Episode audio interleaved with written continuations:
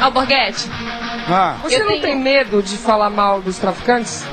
de jeito nenhum. Traficante bom é traficante morto, tem que matar e enterrar em pé pra não ocupar espaço no cemitério. Mas você não Mas tem medo. lei? Se for possível, jogar ácido sulfúrico, só ficar os Peraí, ossos, pegar os ossos e fazer botão, como chama esse trem aí, piranha, pra ajudar as associações Mas, que estão passando fome no se país. você defende a Constituição brasileira, isso não tá na Constituição brasileira. Ah, não tá, mas eu vou colocar, a gente coloca. Atenção e armamento aí, ó, só quando estiver chegando no local, tá ok? A polícia já está autorizada a abater criminosos flagrados portando fuzil. Atrás da Kombi.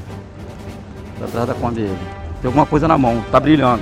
E a lei de com, com antiterrorismo pode dar penas de 50 anos, aumentar o limite de 30 para 50 anos, aumentar o, o regime integralmente fechado, toda a pena, sem visita, em estabelecimentos prisionais eh, destacados, longe da civilização. Eu posso até te ajudar, aliás, eu vou te ajudar, entendeu? Eu quero te ajudar, agora você tem que me ajudar a te ajudar.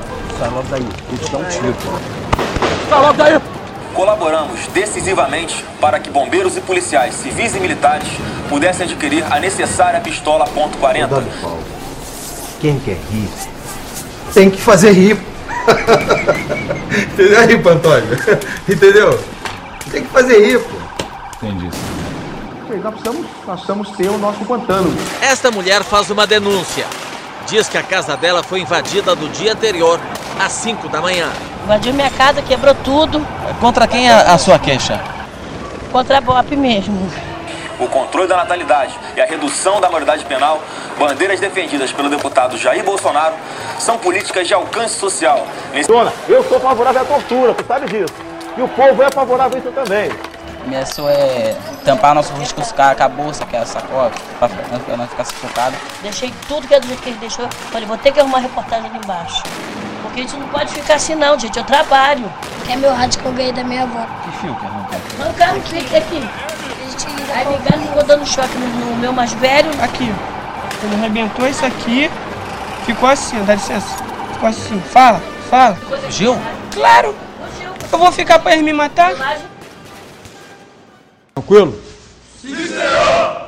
Desculpe aturá-los. Era pães! Era punk! Aê, nós não estamos aqui para agradar ninguém. Punk rock é música de baixa qualidade feito por pessoas de baixa qualidade. La burguesía tratará de arruinar el mundo en la última fase de su historia. Pero a nosotros no nos da miedo la ruina, porque llevamos un mundo nuevo en nuestros corazones. Deus, olha os antifas na Paulista, gente! Eu tô! Vambora! Desculpe aturá-los no ar, o seu podcast sobre lutas sociais, anarquias e cultura punk. Estamos aqui no nosso quarto episódio, onde a gente pretende passar aí algumas ideias mais gerais, mais básicas, a respeito daquilo que se convencionou chamar de genocídio no Brasil. Né? O Acácio aí vai ter até outras ideias em cima disso, mas antes da gente começar, é, temos aqui alguns recados né, para dar para vocês. Em primeiro lugar, a gente gostaria de pedir desculpas pelo atraso aqui no lançamento do episódio. Foi muita correria nesse mês, tanto para mim como para o Juca, e a gente acabou tendo que adiar em alguns dias aqui o lançamento. Mas também tem novidade na área e vamos dar aqui alguns recados importantes antes de irmos propriamente dito aqui ao tema do episódio, né? Bom, para começar, a gente está estreando com esse episódio o nosso novo feed na Rádio Sens. É, a essa altura, os três primeiros já devem estar no feed novo, né? E isso daí é em parceria com o coletivo Ana Reste. Né? Então, a gente quer agradecer demais ao coletivo, todos os participantes pelo convite e dizer que é muito gratificante estar com vocês aqui na Podosfera e que, bom, além disso, é, é, é importante a gente dizer que a Rádio Sens é um servidor livre né, de conteúdos e de podcasts, e que está nela, dá um pouco mais de segurança para o nosso conteúdo do que no feed anterior, da Anchor, que é proprietário. Né? A gente não vai apagar esse feed anterior, ele vai ficar só marcado como feed antigo, mas a gente convida aí todos os ouvintes, internautas e, e etc., a curtir e seguir o nosso novo feed, a Rádio Sens, e as redes também do Ana Rest, né? Todas as informações disso estão no nosso blog, desculpeaturalos.noblogs.org, e é só dar uma chegada lá para ter acesso aí a todas essas páginas. Também quero agradecer a nossa rede de apoio, especialmente quem nos apoiou financeiramente no último mês. Para não ficar expondo muito as pessoas aqui, eu vou agradecer pelo primeiro nome: André, Edson, Adriano, Bruno, Felipe, João, Felipe e Carol. Muito obrigado. E muito obrigado também aos outros três apoiadores anônimos, que, obviamente, não vamos citar os nomes aqui, porque os próprios pediram para manter o anonimato, né, quando fizeram ali o seu apoio. E, bom, muito obrigado a vocês também. E para quem ainda não apoia e tem um trocado sobrando por aí, paga um corotinho para nós lá no Apoia-se. Cinco conto tá ótimo. Se puder dar um pouco mais, a gente agradece demais. Né? Ainda temos aqui dois exemplares do Antifa Modo de Usar, organizado pelo Acácio e lançado pelas editoras Edra e Circuito, e mais dois exemplares do Repensar Anarquia, do Carlos Taibo, lançado pela editora Monstro dos Mares, traduzido por mim, para fazer jogo aí para quem puder fortalecer o nosso projeto a partir de 20 talks. Tá ok? Tem mais aqui alguns alguns recados para dar nesse mês, finalmente, né? Nós vamos enviar aqui os livros que faltam, né, para os nossos apoiadores e vamos estrear também a newsletter quinzenal, além de começar a gravar aí alguns programas de entrevistas com bandas, enfim. A correria é grande, o projeto ainda está no começo, né? E esse mês que passou aí muita coisa se acumulou no nosso dia a dia, daí as coisas acabam dando uma atrasada. Mas aos poucos vai tudo ficando pronto, né? E para terminar aqui essa essa rodada de recados, quero convidar todo mundo para conhecer o nosso blog, Desculpe Aturá-los, tudo junto, né?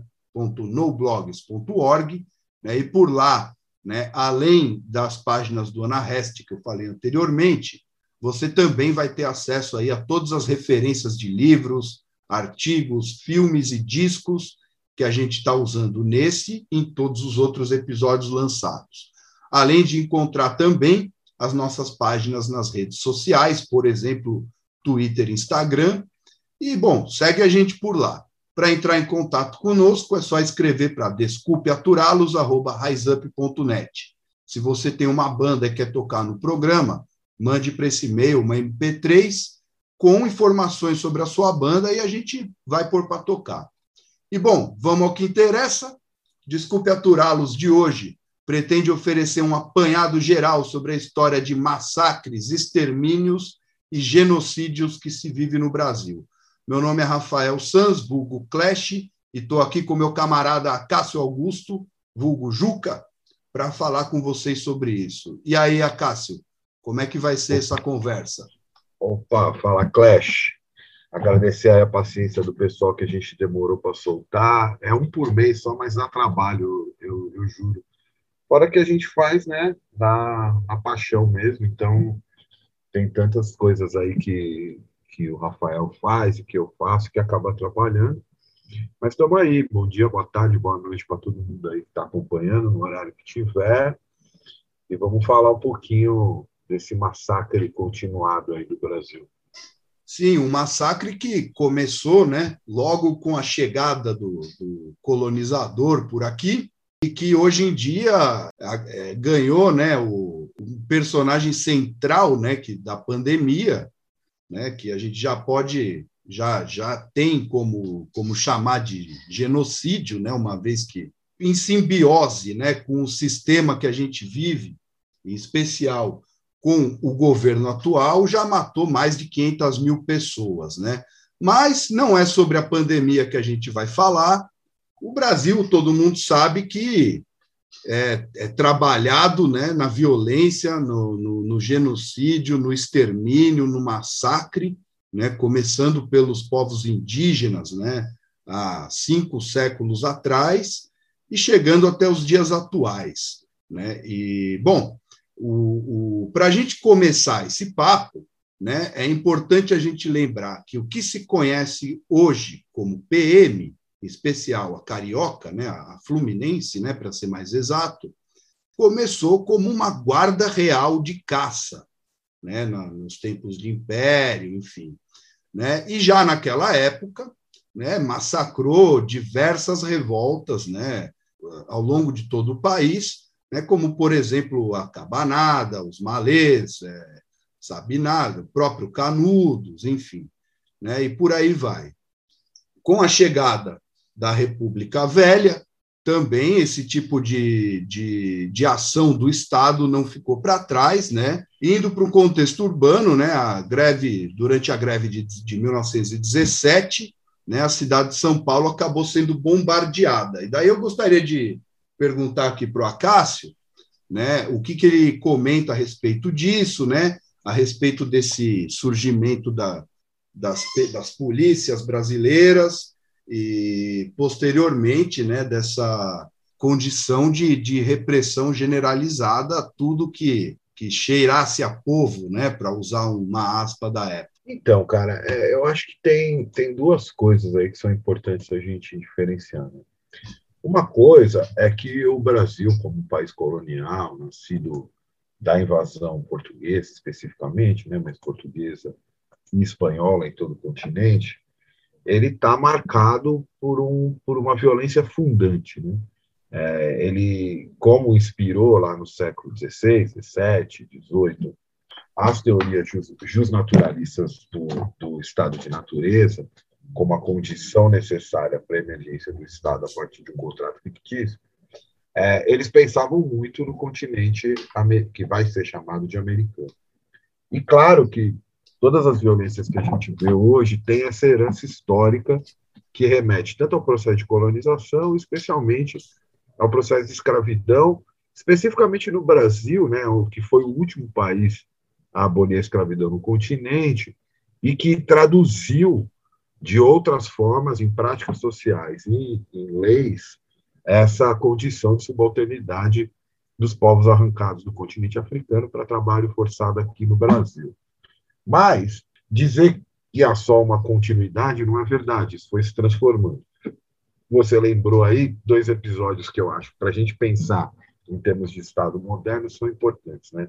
Na verdade, três. O primeiro, que funda a República Brasileira, que é o massacre de Canudos, que foi basicamente a regimentação de uma série de mercenários para combater os seguidores do Antônio Conselheiro, e que foi feito a partir de uma promessa de terras na capital do país na época, Rio de Janeiro, que dá origem, olha, veja que, que interessante, é o que a gente chama hoje em dia de favelas. Né? O próprio nome favela vem de uma vegetação típica lá do, do da região onde ocorreu o Canudos, no sul da Bahia. A segunda coisa é como que esse processo de abolição da escravatura vai se traduzir em controles penais bastante rígidos, sobretudo criminalização é, da, do, dos negros que circulavam pelas cidades e criminalização de práticas específicas como o consumo da jamba e a prática de capoeira, identificadas, obviamente, imediatamente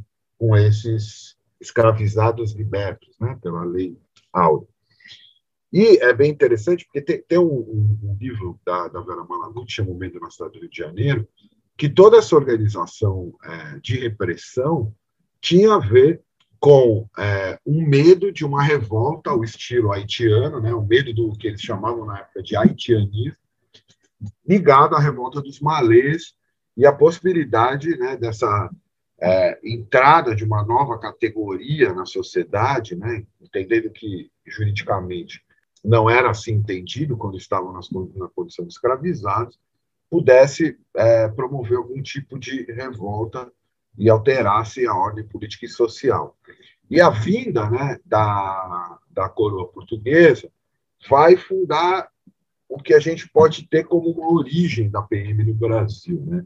ou dos seus primeiros das suas primeiras formações. Né? A própria PM do Rio de Janeiro mantém justamente a data, que se eu não me engano é 1808, 1809, de formação dessa guarda real de caça, que veio junto quando o Império transferiu a sede da metrópole para o Rio de Janeiro, porque a coroa portuguesa estava fugindo lá da, da, da, da, possibilidade de ter a cabeça cortada pela expansão napoleônica que estava levando para o resto da Europa os ideais da Revolução Francesa.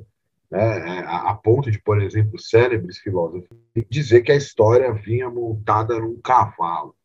Né? E, e, inclusive, é um pouco a origem né, da, da famosa é, é, fórmula do Marx no 18 Brumário, né, é, do primeiro como tragédia e depois como farsa. Né, quer dizer, primeiro como tragédia com Napoleão e como farsa depois no Luiz Napoleão, quando dá o golpe em reação à Primavera dos Povos de 48.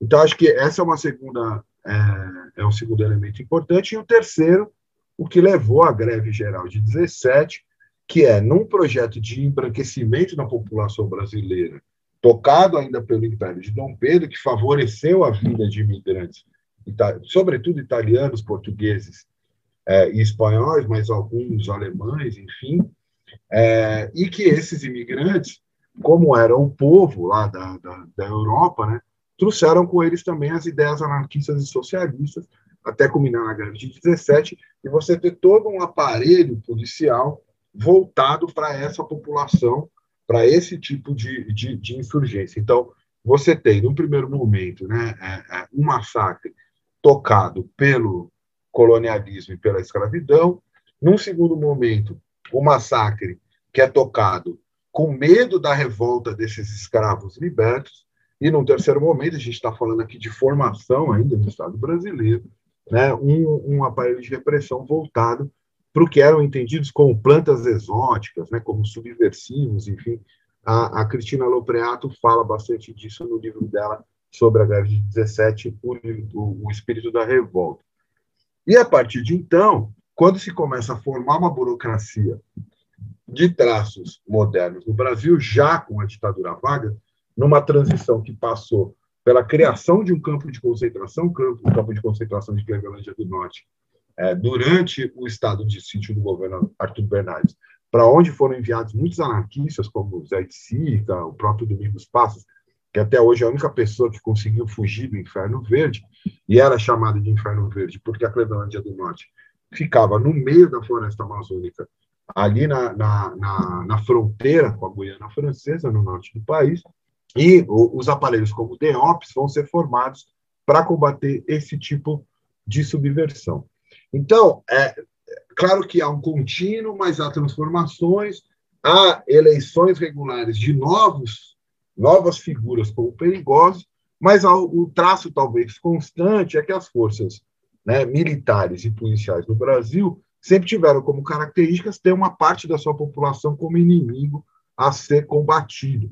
Isso se intensifica né, durante o governo Vargas, então né, você vai ter, por exemplo, sabotagens do Estado que vai plantar bombas em escolas nacionalistas para acusar esses anarquistas de terrorismo, vai ter a criação dos sindicatos amarelos para conter o movimento operário a partir de uma espécie de infiltração sindical, né, até chegar no que a gente conhece mais recentemente, que foi o momento que houve uma grande expansão nas cidades da chamada Polícia Militar, durante a ditadura civil-militar de 64 e 85, e a criação de um aparelho racional de tortura, perseguição é, é, é, e repressão ostensiva, né, que leva à criação de batalhões especiais como a Rota em São Paulo, que leva à formação de grupos é, de policiais que atuavam é, é, fora da lei, como os, os esquadrões da morte, tudo em nome de conter essa subversão. O que acontece é que, com a democracia, a, a, a, o processo tutelado de abertura democrática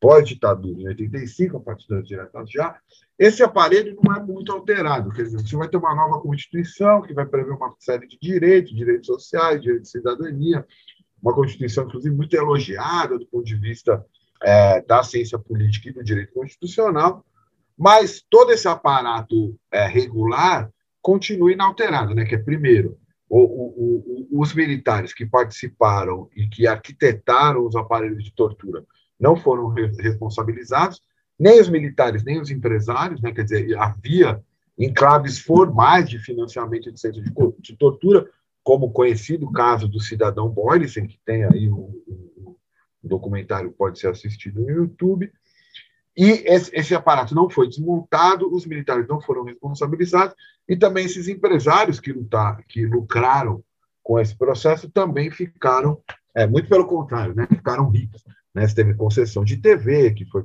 que foi feita nesse momento, a Globo sai daí, você teve né, a expansão de uma série de setores da siderurgia, né, da, da, das montadoras de automóveis, né, como a Volkswagen, você teve associação desses grupos de repressão com órgãos de imprensa, como, por exemplo, a Folha de São Paulo, é, emprestar carros para esses agentes infiltrados e assim por diante. Nada disso foi desmontado, e o que você tem é uma esperança de uma certa classe política, de uma certa intelectualidade, de que o avanço da participação democrática é, é, conteria essa, essa ânsia assassina e, e massacrante dessas forças repressivas. Não foi isso que aconteceu, né? Acho que um grande escândalo em São Paulo, que vai provocar uma grande mudança no sistema de justiça criminal e um grande debate sobre o que é a segurança pública, é o massacre do Carandiru em 1992. É, esse massacre vai se traduzir como uma série de reformas, e essas reformas não vão se traduzir como menor letalidade nem menor é, é, repressão e perseguição desses aparelhos, e a gente chega hoje né, na continuidade sazonal disso. Né? Então, você tem massacre do Carandiru, Aí, um tempo depois, você vai ter uma série de chacinas no Rio de Janeiro, chacina da Candelária, chacina da favela Nova Brasília, que chega a ser levada é, para a Comissão Interamericana de Direitos Humanos. Né? Mais recentemente, os massacres de maio de 2006, quando mais de 500 pessoas foram executadas na revelia aqui pela polícia, no, num episódio conhecido também como Salve Geral.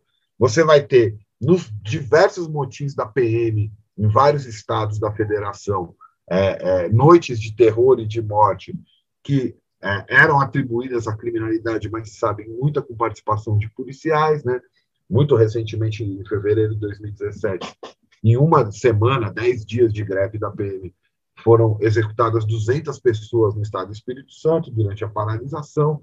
A gente acompanhou mais recentemente a paralisação é, da PM do Ceará, que tem sido retomada como possibilidade de mobilização do bolsonarismo a partir das forças policiais, e até chegar hoje, né, maio desse ano, é, é, o massacre do Jacarezinho, mesmo sob uma decisão do STF, a DPF das favelas, que proibia as operações policiais durante a pandemia, fez uma operação, é, em tese, para combater o assédio de menor, do chamados menores, né, de crianças e adolescentes, segundo o Estatuto da, da criança e do adolescente em relação ao tráfico de drogas, e que matou 27 pessoas, um policial que tomou um tiro na cabeça, e ficou por isso mesmo. Quer dizer, não, não, não teve é, é, grandes repercussões e meses depois já se esquece disso.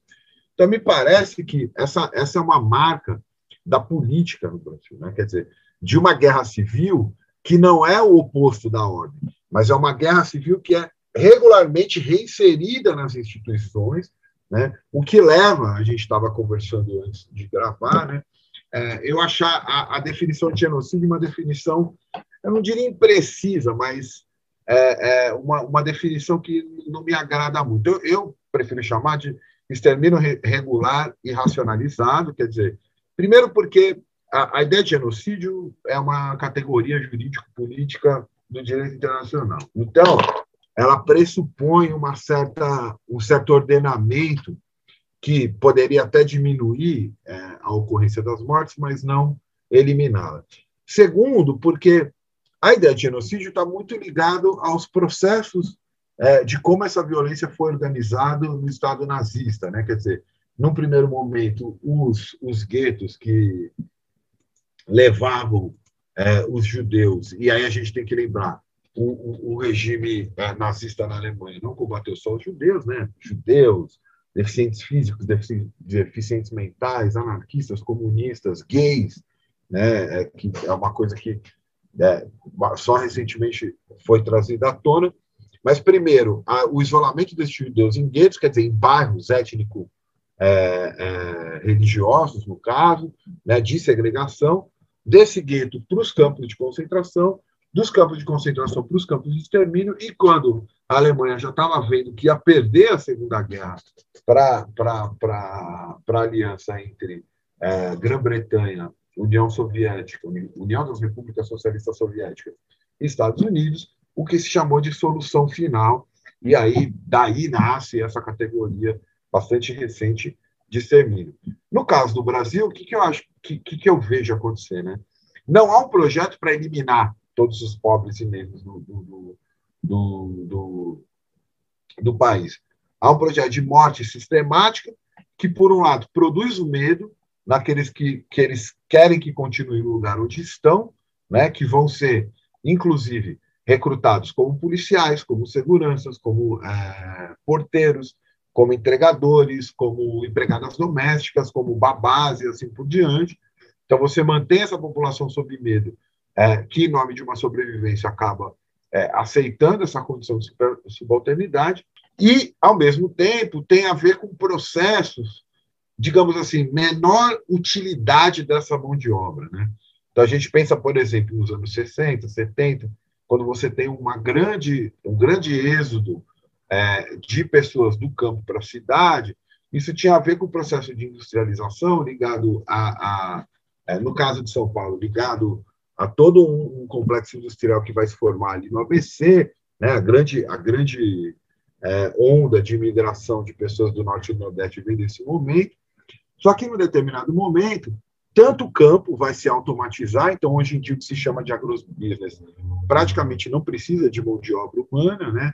ou, se precisa, é uma mão de obra especializada, ligada a colhedeiras automáticas, ligada a tratores, ligados a, a pesquisas de ponta é, em genética. Então, você tem as próprias universidades sustentando essa, essa, esse avanço, como se chama, esse desenvolvimento tecnológico do campo, que cada vez é, precisa de menos pessoas para trabalhar lá, e também uma automatização é, é, nas cidades e uma, um crescimento do setor de serviços. Isso gera um excedente de mais pessoas que podem ser entregues à morte, ou de pessoas que são recrutadas por uma coisa que o Foucault chamou lá no e Punir, eu gosto dessa expressão, que vai ser uma espécie de exército de reserva de poder, fazendo, obviamente, um paralelo com o exército industrial de reserva, do qual fala o Marx, mas que é o quê? São pessoas que só vão interessar na medida em que elas são recrutáveis para essa indústria da morte, né? Seja na condição de integrantes das chamadas facções criminosas, seja na condição de é, funcionários, agentes de segurança nos seus vários níveis, polícia, exército, segurança privada e assim por diante.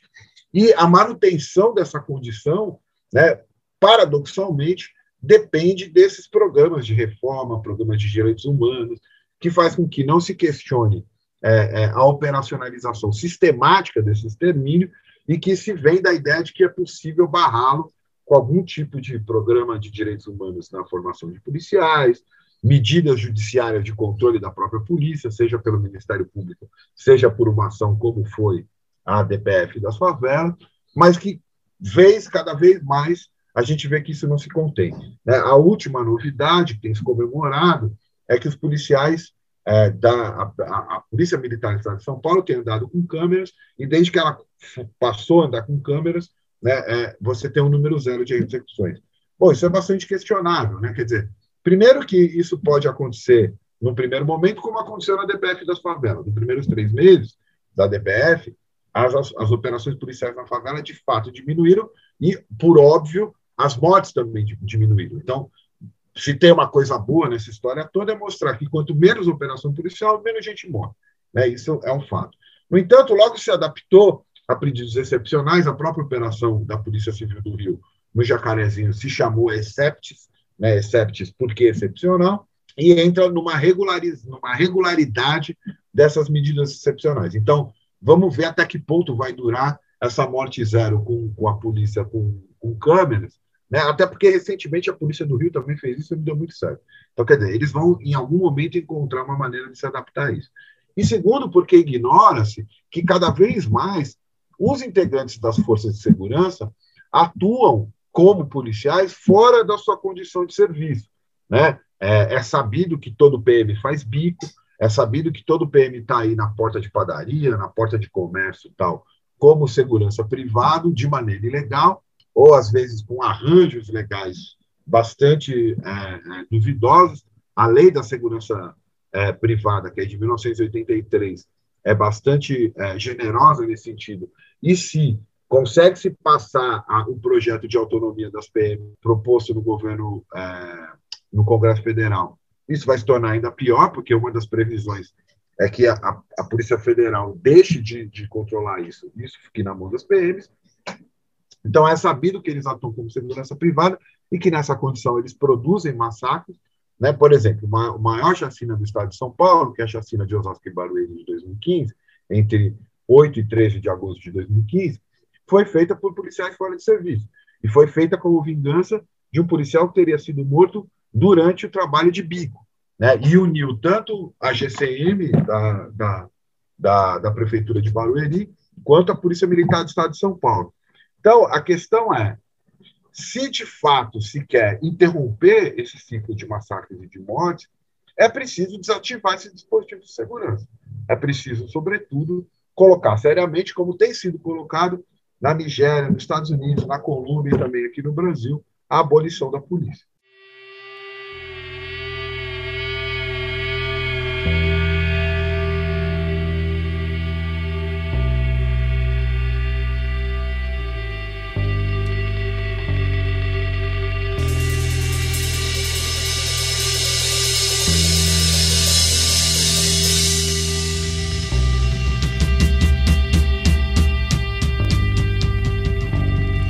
Dia 2 de outubro de 1992, policiais militares invadem a casa de detenção de São Paulo a pretexto de controlar uma rebelião.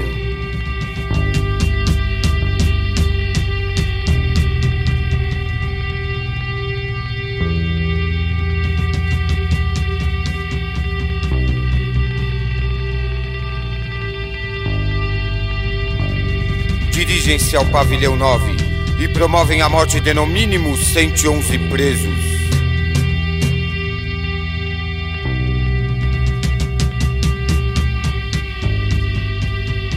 Esses presos estavam nus e, portanto, desarmados. Os policiais estavam fortemente armados e com cães treinados para matar os que sobrevivessem às balas.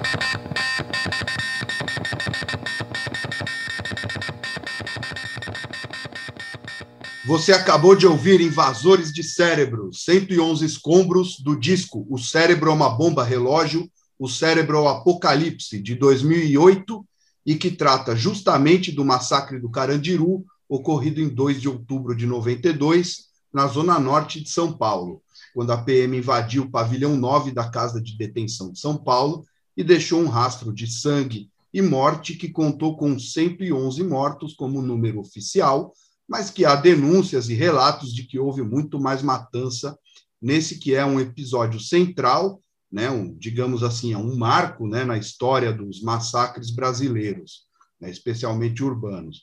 De lá para cá, os PMs foram condenados, depois foram absolvidos, recentemente né, tiveram a sua absolvição anulada, mas nesse meio tempo, né, a gente pode a gente pode observar que toda essa ideologia pró-polícia, digamos assim, né, cresceu, né, e que, e que esse massacre, é, de alguma maneira, né, se por um lado ele serviu para questionar isso, né, do outro lado, ele também serviu como uma muleta discursiva né, para esse, esse discurso. Né? E aí, retomando um pouco né, o, o nosso bloco anterior, é importante a gente fazer uma referência aqui ao nosso primeiro episódio, né, no qual já o Acácio já falou aqui um pouco né, sobre a sofisticação do aparato de segurança ao longo da ditadura militar, mas não só isso, né? O período né, da, de 64 trouxe também a emergência dos militares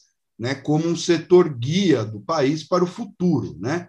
Alguém que ia, de alguma maneira, tutelar, né, um setor que iria tutelar né, o desenvolvimento do, do Brasil.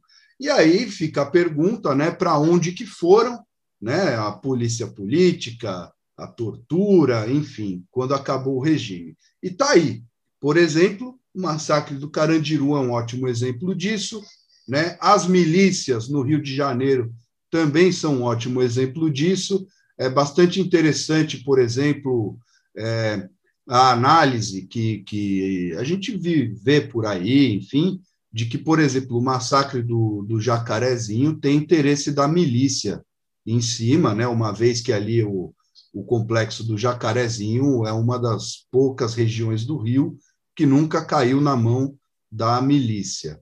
Né? E, bom, para gente, a gente ir adiantando um pouco né, esse, esse segundo bloco, né, é, antes de eu, de eu passar para o Acácio, gostaria de deixar registrado aqui para os leitores né, que no nosso blog, ali no post do nosso blog, vai ter uma série de material sobre o Carandiru, sobre as manifestações né, que marcam os aniversários né, da, da, do massacre do Carandiru. Né, vai ter também uma matéria é, especial sobre é, o massacre de Osasco e Barueri, né? enfim. E por isso que a gente também não está entrando aqui em muitos detalhes. Né? O, o, próprio massacre de Barueri e Osasco né, foi um, uma matança generalizada. Né? Os, os milicianos ali entravam em, em bar e saíam matando todo mundo, enfim. É, mas vai ter mais informação aqui a respeito, né? E dentro desse contexto, Acácio, eu queria te perguntar onde é que entra, né?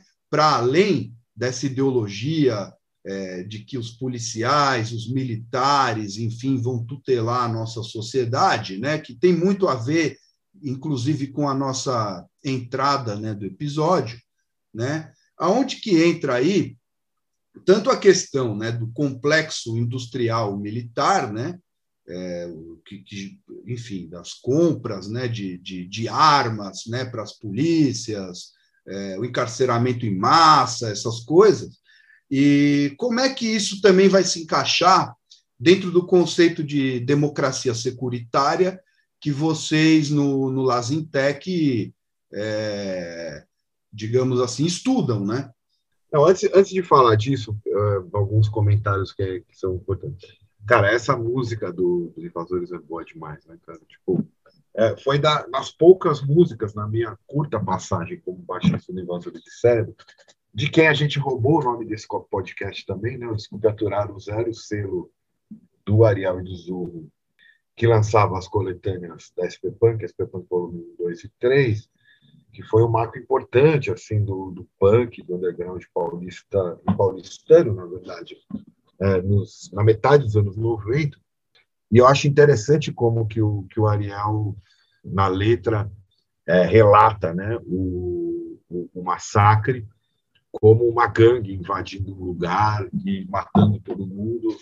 É, eu até costumo dizer que eu acho que aí está um pouco a superioridade na leitura política do punk em relação é, ao rap, porque o grande, claro que o grande relato, né, a grande peça musical do, do, da cultura brasileira sobre o massacre do Carandiru é o Diário de um Detento do, do, do Racionais, e o Brown ele é insuperável nessa coisa do, da letra como storytelling. Né? Ele começa no dia antes, né? São Paulo, dia 1 de outubro de 1992, é, quer dizer, o dia anterior que um sujeito dentro do pavilhão 9, na casa de detenção, é, pressente o massacre, né?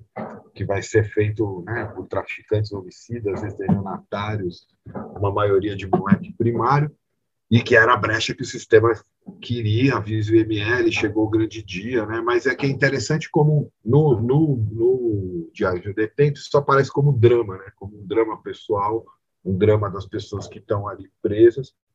E como na letra do Ariel, isso é uma grande tragédia, né? No sentido grego mesmo da palavra, né? É, amutuados em sujos calabouços, inocentes ou culpados, quem se importaria?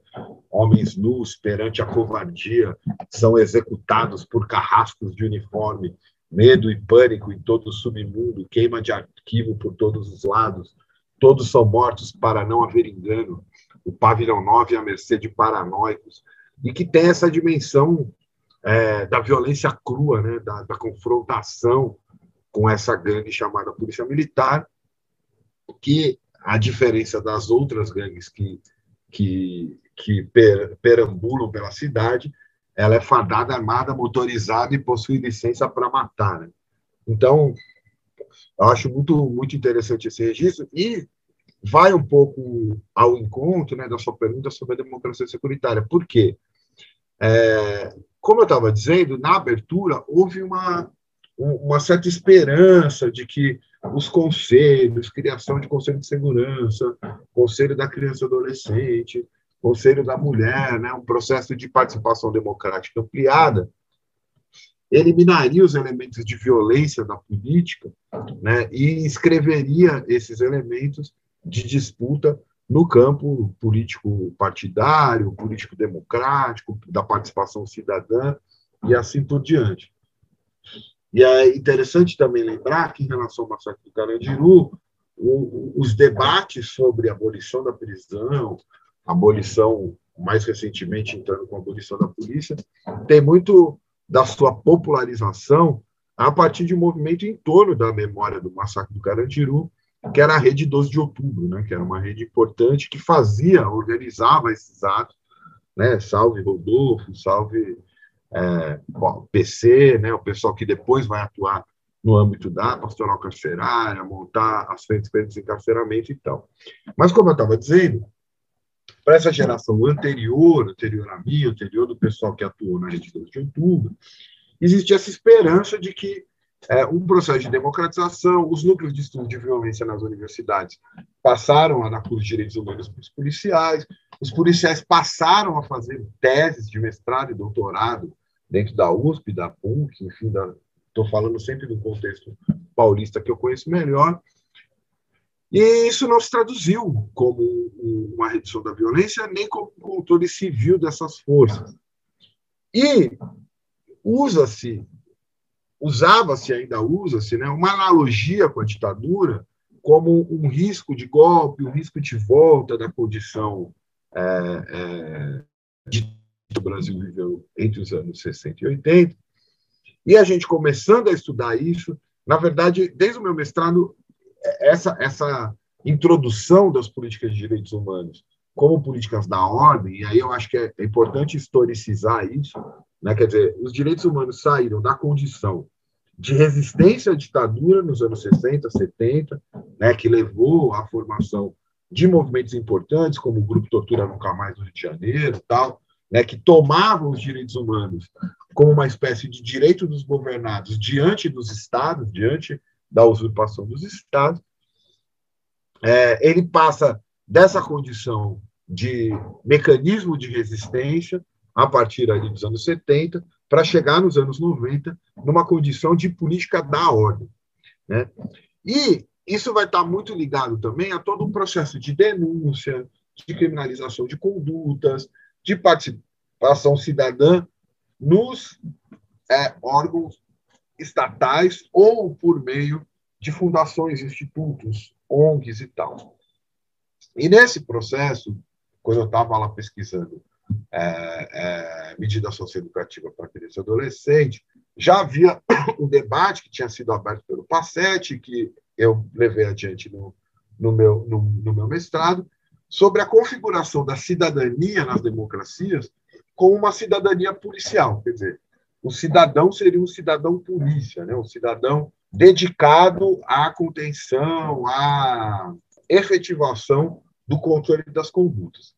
E aí, mais recentemente, quando eu comecei os trabalhos lá no, no, no, Lazintec, né, no, no, Laboratório de Análise de Segurança Internacional e Tecnologia de Monitoramento, a gente começou a dizer: bom, mas isso não é volta da ditadura. Isso não é estado de exceção.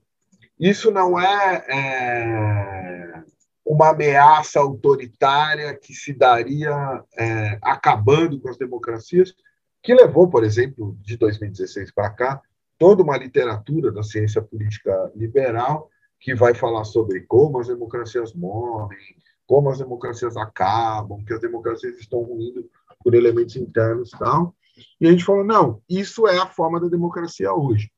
E é como se né, esses sujeitos que já estavam embrenhados na política brasileira, então, né, vamos lembrar que no contexto paulista também, Conte Lopes, o próprio coronel Biratã, que comandou o massacre do Carandiru, vai virar parlamentar, eu não lembro se, deputado, se ele chega a ser deputado é, federal, mas ele era deputado estadual, né, morre de um jeito esquisitíssimo, enfim, né, que tem a ver com toda essa, essa disputa aí, já existia essa entrada, o próprio Bolsonaro é, é, é resultado disso, né? Mais recentemente, um, notório assassino das fundas ostensivas Tobias de Aguiar, né, a Rota, é, se tornou um parlamentar bastante é, votado em São Paulo, que é o Coronel Biratã, né, candidato pelo, pelo PSDB. Quer dizer, já existia essa entrada das, dos agentes de segurança, né, dos profissionais da violência, dos burocratas armados, na política partidária e que, em grande medida, isso é sempre difícil de discutir, porque as pessoas sempre gostam de olhar para o papel dos eleitores e do povo como um agente passivo desse processo, e que, na verdade, esses, esses candidatos existiam porque existia uma grande demanda por segurança, inclusive das pessoas que são alvos dessas políticas, né? quer dizer, nos bairros de periferia, nos bairros é, pobres, nas favelas, enfim, as pessoas queriam polícia, queriam segurança, queriam tudo isso. E a gente chegou a essa designação aí, que é o quê? Bom, então, não há mudança institucional na democracia. E como que se opera esse autoritarismo dentro da democracia? Né? Como se, enfim, o fascismo tivesse aprendido a ser democrático, né? Por meio dos dispositivos de segurança ou dos processos de securitização. Quer dizer, questões que não eram tradicionalmente ligadas à questão de segurança passam a ser tratadas como questões de segurança. Né? Então, você tinha uma questão que era, é, de, que era talvez nem alvo de políticas públicas, essa questão é politizada, de politizada ela recebe atenção do Estado e de receber atenção do Estado ela é securitizada. Isso acontece, por exemplo, até com o meio ambiente. Então, hoje em dia, mesmo no âmbito internacional, no âmbito da ONU, se fala em segurança societal, segurança ambiental, segurança alimentar, segurança é, humana, até chegar nesse ponto. Né? Quer dizer, os direitos humanos vão deixar de ser humano, deixa de ter como elemento o direito e passa a ter como elemento a segurança. Então, você passa dos direitos humanos para a segurança humana. E aí a gente chegou nesse nome, democracia securitária, que é o quê? Uma democracia que não deixa de ser democracia, tem voto, tem liberdade de expressão, tem, claro, tudo isso é regulado, tem representação tal, tem uma certa liberdade de escolha, que é, é a forma da liberdade nas sociedades liberais, né? Liberdade de escolha. É, é sempre bom substanciar essa liberdade, mas que, por meio dos dispositivos de segurança, ou em nome da segurança, por questões de segurança, pode agir é, de maneira violenta, pode produzir massacres, pode produzir é, é, chacinas, pode, produz um super encarceramento. Né? Então, eu acho que não tem só a questão do complexo militar industrial, que foi colocado no pós-guerra, é, principalmente nos Estados Unidos, né? Tem, vai ter os trabalhos do Wright Mills, vai ter. É, na verdade, é uma, é uma declaração do presidente Eisenhower. Né? Ele vai dizer, o presidente dos Estados Unidos vai dizer que eles são um complexo militar industrial, ele vai dando lugar para uma indústria do controle do crime. Né? Quer dizer, é, é, é, por isso também que a gente vê nesse processo da democracia securitária menos uma militarização da sociedade e mais uma policialização das forças militares. Né? Então, a polícia vai sendo chamada a fazer trabalho, os militares vão sendo chamados a fazer é, trabalho de polícia, né? as intervenções humanitárias da ONU são boa, um bom exemplo disso, né? É, a missão de estabilização é, do, das Nações Unidas no Haiti, né, a MINUSTAH, foi isso, né, quer dizer, os militares brasileiros foram lá atuar como polícia nas favelas do Porto Príncipe e levar essa tecnologia de contenção de pessoas pobres em contexto de favela para lá e também trazer de volta para cá, né? Então, as UPPs são a tradução dessa política de pacificação interna na segurança pública, em especial do Rio de Janeiro, né? Tem uma das pesquisadoras do Azitec, que é a, a Tayane Mendonça, tem um, um, mestrado sobre isso, que ela fez lá no INEST com o Tiago Rodrigues. Então, é, o que a gente chama de democracia securitária é, de um lado, né, a produção política desse agente, é, ou a produção subjetiva desse agente político, que é o cidadão policial, e que atravessa é, o exercício da cidadania à direita e à esquerda, né? Então, é aquele cara que acha que a solução é criminalizar a conduta, é denunciar, é mandar para o tribunal. Né? Então, uma certa judicialização da ação política. E, de outro lado, né, essa policialização das forças de segurança, que vai se traduzir como um controle intenso, repressivo, assassino, mas também é, de controle é, sutil, né? quer dizer, de monitoramento, então, de é, tecnologias de acompanhamento é, de redes sociais, de condutas, GPS, drone, né? Então, é, por exemplo, né, uma coisa que a gente falou no primeiro bloco, né? A, a, as, as câmeras dos policiais. Quer dizer, não se questiona a forma polícia, não se questiona a função violenta dos burocratas armados, né, dos profissionais da segurança, dos policiais em última instância, mas acredita-se que se ao introduzir um elemento de monitoramento, de controle com eles, isso seria controlado. E isso é a grande utopia da segurança, né? Quer dizer, a segurança hoje se mostra como o único horizonte da sociedade. Né? As sociedades querem ser seguras, elas, é, e elas querem ignorar uma condição de vida de qualquer vivente, né? humano ou não humano, que é a vida supõe risco, a vida supõe tá, a vida vai estar sempre sobre a sombra da morte, é, a vida supõe o confronto físico, a vida supõe é, é, situações inesperadas e que não tem polícia ou tecnologia de monitoramento no mundo que vai conter isso. Né? E aí o nosso argumento voltado para essa proposição de abolição é que os riscos, digamos assim, de não haver um controle disso são menores do que a própria existência da polícia. Né? Então, sei lá, um contexto que tem a ver com essa política de segurança pública é, num campo mais popular como o futebol. Né?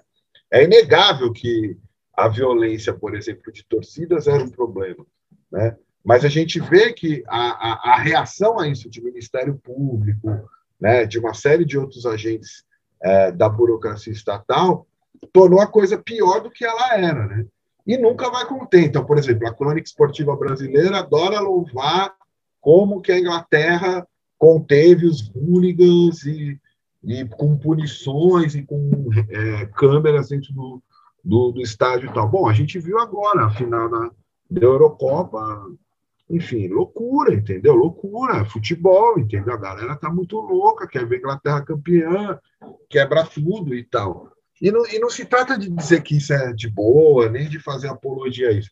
É uma coisa que acontece e que o elemento de controle de repressão nunca vai conseguir conter, nunca. Né? Pode conter por um tempo, pode é, modificar a forma, mas isso vai vazar. Por quê? Porque a sociedade é feita pelas linhas de fuga dela, ela não é feita pelo que se conforma nela. Né? Então, é, a democracia securitária, em resumo, né, seria justamente esse elemento é, que, que articula política e polícia, produzindo, de um lado, o cidadão-polícia e, de outro, as formas autoritárias das democracias contemporâneas, que é a ativação full-time dos dispositivos de segurança. Certo. Então, e só fazendo aqui um, um, os comentários finais, né? O Acácio explicou agora o que, que é democracia securitária, então eu, eu vou tomar aqui um tempinho explicando o porquê do título do episódio, que é Genocídio à Prestação, né? E, bom, trazendo um pouco isso para as ruas né, do, do nosso Brasil, principalmente do Rio de Janeiro, né? É, em 2008, eu fiz um trabalho né, no Acari, na Providência em Lins, é, com familiares, né, vítimas da polícia, né, gente que perdeu seus filhos, enfim. E nesse trabalho, uma das pessoas que eu entrevistei foi o poeta Delei de Acari. Né? E o Delei, entre outras coisas, ele deu o nome a esse extermínio cotidiano brasileiro, de genocídio à prestação. Ou seja, hoje o, o, o Estado vem, mata dois aqui numa quebrada, amanhã mata mais um em outra, depois de amanhã mais três em outra, e assim vai indo, né? Então, essa imagem né, do, do, do genocídio à prestação que o, que o Delei de Acari coloca, eu acho que dialoga legal assim com o que a gente está falando. Outra coisa importante de se dizer é que no Haiti, né, muitos dos militares que estavam lá, e a gente já falou isso no nosso primeiro episódio, né, sobre antimilitarismo e anarquia, muitos desses militares que estavam lá, bancados pelo progressismo, são hoje figuras centrais do governo Bolsonaro, né? E que essa entrada, né, da, da do, do exército fazendo papel de polícia nas favelas, de todo esse aparato no Brasil, isso tem como pretexto a chamada guerra às drogas, né? É sempre bom a gente pontuar isso. E retornando, né, ao a esse trabalho que eu fiz em 2008, que se tudo der certo no futuro aí vai vai estar publicado com algum material atual junto, enfim, né? É bom a gente lembrar também das práticas, né, do, do, do aparato policial, do aparato de segurança, que é, por exemplo, o que o Delay de Acari chamou de kit bandido, né? que o cara, quando, quando, quando mata um jovem, eles vão lá, colocam uma arma velha na mão dele e, e coloca né, a, a, o crime em, em questão como auto de resistência e, bom, diz que houve troca de tiros, enfim, mas normalmente a gente sabe, né, um tiro na nuca dado a queima-roupa, enfim. É, essa é a realidade né, que a gente vive. E, bom, só para exemplificar, né, dois desses casos que eu acompanhei, um foi o do Zé Luiz, que era pai do menino Maicon, que foi assassinado né, pela, pela Polícia Civil do Rio de Janeiro, é, em 2002, se eu não me engano, se não me foge a data, brincando na porta de casa, né, durante uma operação que foi feita para buscar alguns traficantes, em pleno horário de saída de escola, né, o menino estava brincando no chão da rua, na porta de casa, e o suposto traficante estava fugindo pelo telhado. Então, como é que o policial me erra, né, entre aspas, um tiro desse que era para ir para o alto, né, dentro dessa lógica, enfim, de, de guerra às drogas, essas coisas, e acerta o coração do menino, assim, em cheio, sabe? É bem complicado. E uma outra questão, um, um outro caso é, que me chamou a atenção, que é o da Márcia, né, de Lins, né, mãe do Henri, é, que era um menino que estudava de noite, estudava de manhã, perdão, de noite ele trabalhava na pizzaria, de tarde ele jogava futebol, ele ia, inclusive, é, começar a treinar num, num, clube de futebol em Xerém, e acabou sendo morto. Colocaram na mão dele uma arma fria dessa, e o Estado simplesmente não quis investigar a morte, o que levou a própria mãe do menino a fazer essa investigação. E então, assim, é, é interessante a gente prestar atenção né, em como que todo esse aparato de segurança, né, isso que o Acácio descreveu aqui como democracia securitária, né, é, funciona né, com vistas de esconder mesmo né, esse morticínio que a gente vive no país.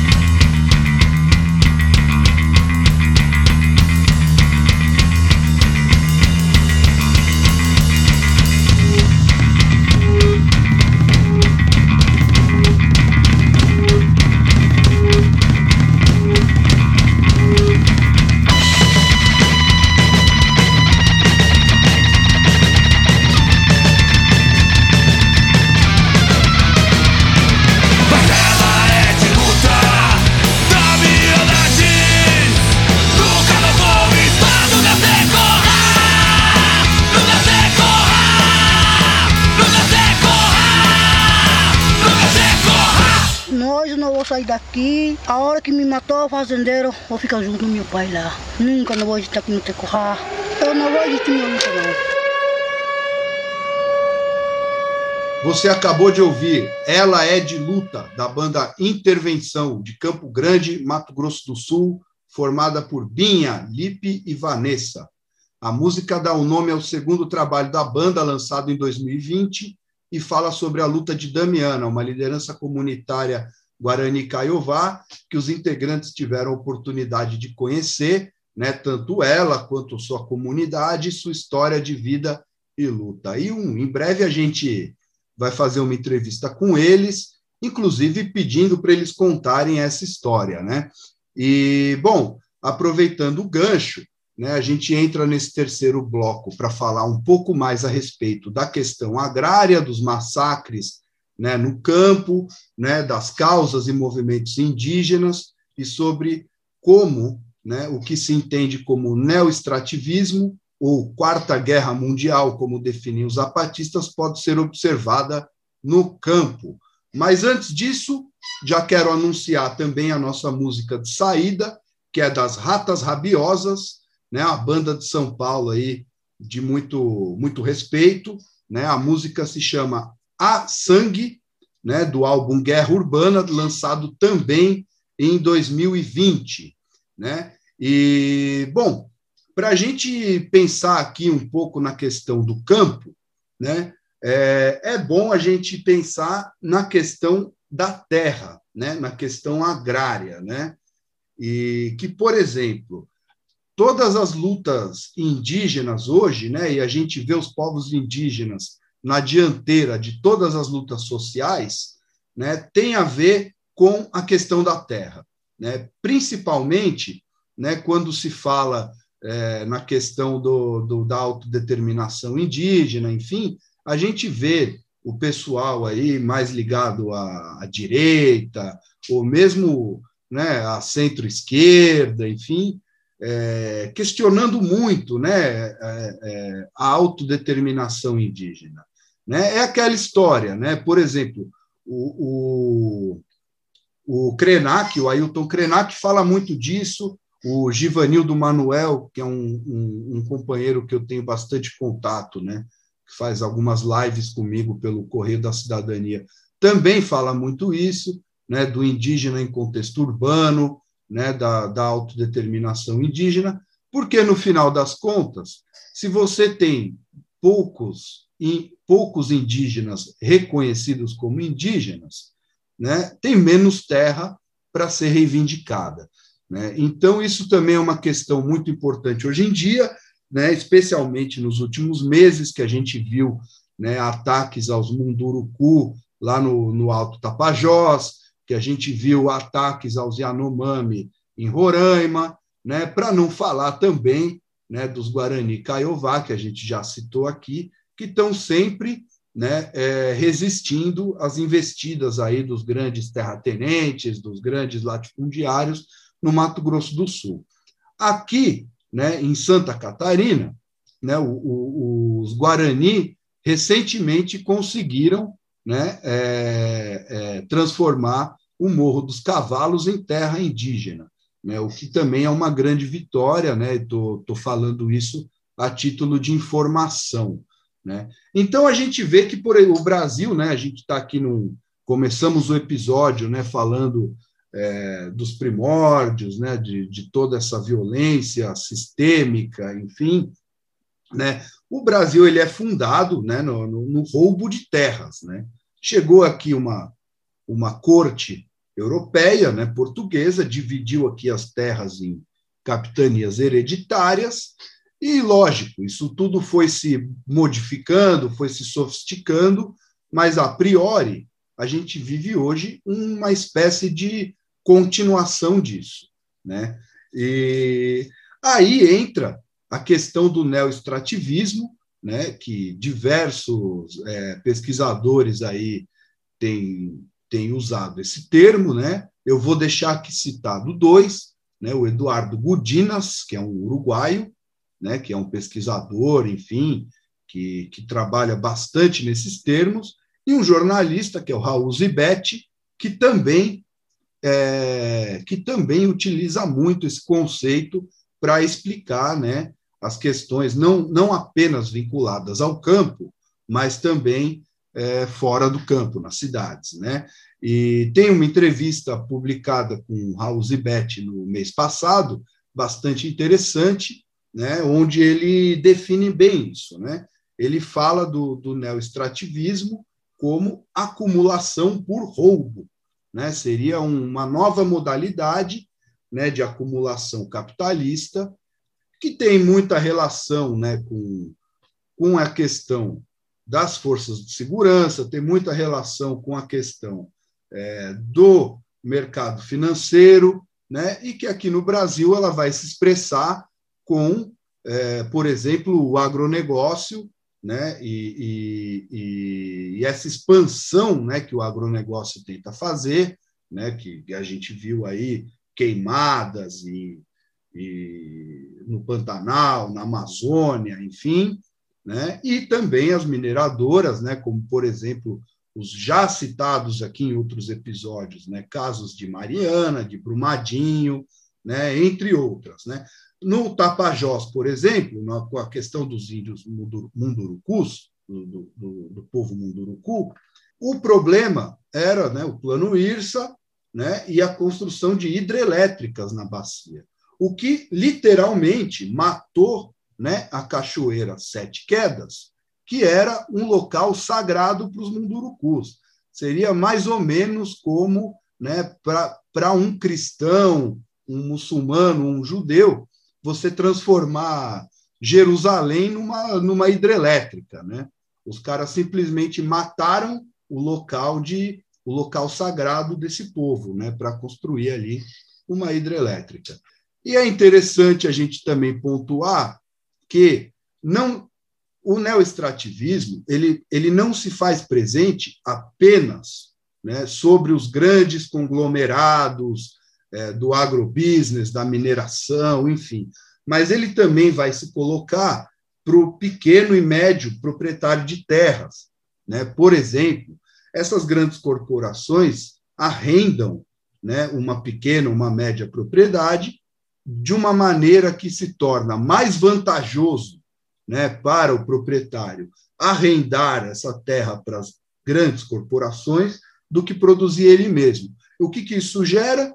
O cara recebe uma grana brutal passa o ano inteiro vivendo que nem um rei, sem precisar fazer nada. Então, para ele, está ótimo. Né? Então, a gente vê esses mecanismos né, do neoestrativismo, né, aquilo que os zapatistas chamam de Quarta Guerra Mundial, adentrando, né, se enraizando em vários setores da sociedade, né, não apenas naqueles grandes patrões que a gente que a gente já está com o olhar acostumado a, a mirar. Né? E, e, dentro desse, desse contexto, né, a gente pôde presenciar né, no Brasil, né, além desses ataques aos indígenas, alguns massacres no campo, como, por exemplo, né, o de Eldorado dos Carajás. É, e aí, queria chamar aqui o Acácio para fazer algum comentário em cima, em cima disso. a violência no campo é uma marca também dessa da continuidade desse massacre. Né? Eu acho que Carajás, Corumbiara, né? a gente nunca pode esquecer que nos anos 90, movimentos campesinos como o MST eram capa de revista semanal, tipo a Veja, dizendo que eles eram terroristas, que eles queriam implantar uma ditadura no Brasil. Né? Então, esse, esse discurso de criminalização e, de, e de, demonização é, da, das pessoas que vivem é, no, meio, no chamado meio rural é uma marca é, também constante disso. E a própria chamada democratização se deu já com a execução brutal do Chico Mendes, enfim, tem todo uma, um longo histórico sobre isso. E no caso do, dos povos indígenas, né, eles sempre foram uma matéria dos militares. Né? Esse papo que hoje tem, quer dizer, a grande parte, por exemplo, dessa milicada que hoje está no governo, que no governo Lula Dilma estava tendo é, atenção da ONU, comandando missão de pacificação no Haiti e tal, eles começaram a estrilar é, e a querer atuar mais diretamente no governo civil com a questão da Raposa do Cerrado do Sol. Né? Então, é, eu acho que hoje em dia não há uma dissociação, né, como havia entre campo e cidade. Há um contínuo e esse contínuo se traduz no massacre também. Né? Por exemplo, o escândalo da execução de uma liderança política partidária no meio de uma cidade, como foi a execução da Marielle em março de 2018, né, para as lideranças do campo, isso era regular. Né? Quer dizer, quantos é, pequenas lideranças, vereadores, prefeitos de pequenas cidades tal, né, so, viviam sob ameaça e acabavam sendo executados por jagunços e tudo mais. Tanto que esses projetos, por exemplo, de liberação ou de flexibilização da compra e uso de armas por civis, né, é, que também é uma pauta do governo atual, se fia nisso, né? Diz que o homem do campo, o homem que vive no campo tem que, que ter um jeito de se proteger, porque a polícia não chega lá e assim por diante. Então, acho que é, é, é, é contínuo, né? Esse massacre que, que vai do campo para a cidade, da cidade para o campo. Certo, não, então é importante lembrar, né? Você falou de alguns de alguns assassinatos, enfim, é importante lembrar, por exemplo, o assassinato do Chico Mendes, né? Que balançou o país, né? Era uma liderança importante, né? Bastante midiática também, e que assim, se a gente pegar o, o exemplo por, é, desse caso, né, da morte do Chico Mendes e, e, trans, e colocar isso num, num panorama nacional, a gente vai ver, por exemplo, tem um mapa né, da violência no campo, a gente vai ver que assassinatos como o do Chico Mendes e da Marielle acontecem todos os meses, né, ao redor do, do, do ao longo do Brasil, né, especialmente no campo, é, onde justamente tem menos câmeras, tem menos holofotes apontados, menos mídia, né, e o próprio o, o, o próprio ataque aos Munduruku que eu citei aqui né, levou uma série de assassinatos aí de lideranças ou mesmo de pessoas que não eram lideranças, né, dentro das, das aldeias e das comunidades.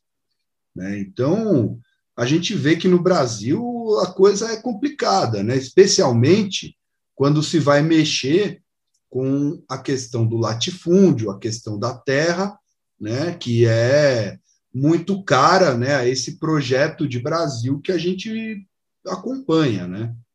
Mas a pergunta que fica é, né, existe né, no Brasil uma política de extermínio, de genocídio, né?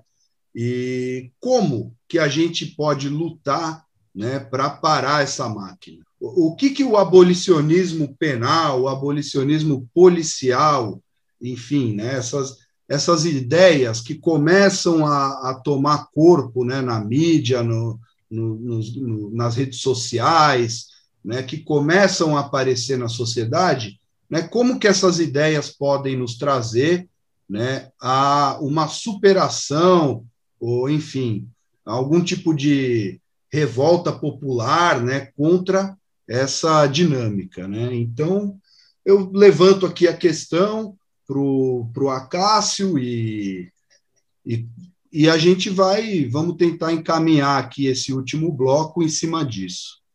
Acho que se há, se há um mínimo interesse em conter esse massacre, a abolição é inegociável. É a única pauta possível que pode ser levantada. Qualquer outra saída é, em termos que não seja colocada em termos da abolição vai renovar esse mecanismo que é o que eu falei lá no começo. Né? Obviamente que é uma longa história que marca isso, mas ela se renova, ela se atualiza. Por isso ela é uma tecnologia, né? A tecnologia política. E ela vai recebendo upgrades para que a sua capacidade de morte continue atuando.